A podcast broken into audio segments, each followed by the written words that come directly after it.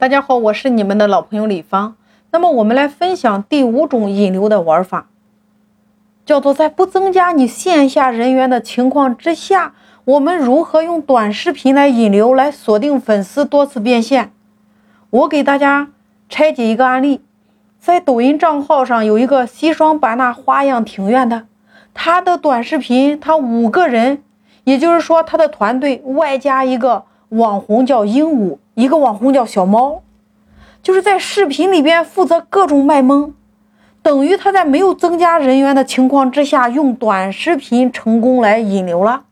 你看，他团队就五个人，老板负责导演和剪辑工作，店长负责在视频里边的女主角，负责各种扮丑，前台接待在视频里边负责编辑的工作，然后客串各种角色。两个司机原本是商务接待，那在视频里边负责各种角色的客串，就是哪里需要哪里搬。他的点赞量两千五百八十三万，一百九十三万的粉丝量。所以你看，花样庭院它原本是一家没有老客户基础的，它线上关注度也不足的一家西双版纳当地的客栈。在抖音营销初期，是不是显得比较吃力？但是人家利用抖音的企业蓝 V 优势，成功吸引到目标客户了呀！你看，可以带电话，可以带企业的地址，可以带优惠信息。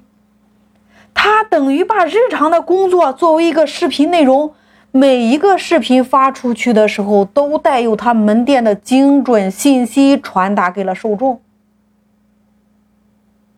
并且他还开通了抖加功能，也就是花点小钱买了一点流量，让更多的目标受众人群看到呀。你看，线上为他们带来了大量的订单。同时，他针对店内的到店顾客，只要你发一条带有花样庭院门店信息的视频，并且点赞数超过五十个的。那可以享受房费优惠，你看，这是不是线上引流和成交，然后同步在进行呀？线下又反哺线上，是不是形成了一个闭环？你看种草和拔草是不是同步进行？你看这种互动方式，它一方面提升了门店，就是用户对门店的好感，同时又透过视频的分享。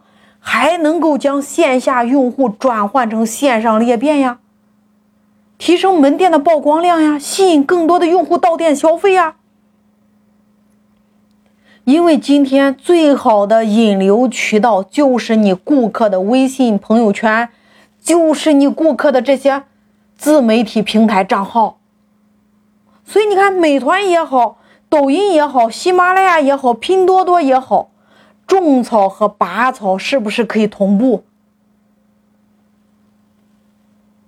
针对上热门的视频，还可以适当花钱买一点流量，让它的热度更高呀。